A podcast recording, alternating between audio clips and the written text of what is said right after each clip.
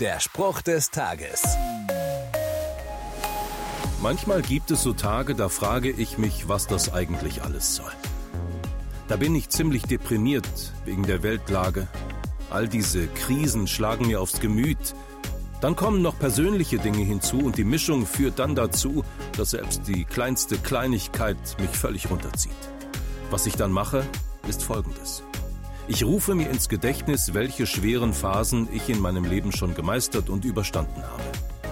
Welche Krisen schon vorübergegangen sind. Und ich denke an den, der dafür gesorgt hat und mir und dieser Welt zur Seite stand. Asaf, der einige Psalmen der Bibel geschrieben hat, macht das auch so. In einer schweren Situation denkt er an frühere Tage und Gottes Hilfe. Du bist der Gott, der Wunder tut. Du hast deine Macht bewiesen unter den Völkern. Daran glaube ich ganz fest, dass Gott Wunder tut. Auch heute noch. Der Spruch des Tages steht in der Bibel. Bibellesen auf bibleserver.com.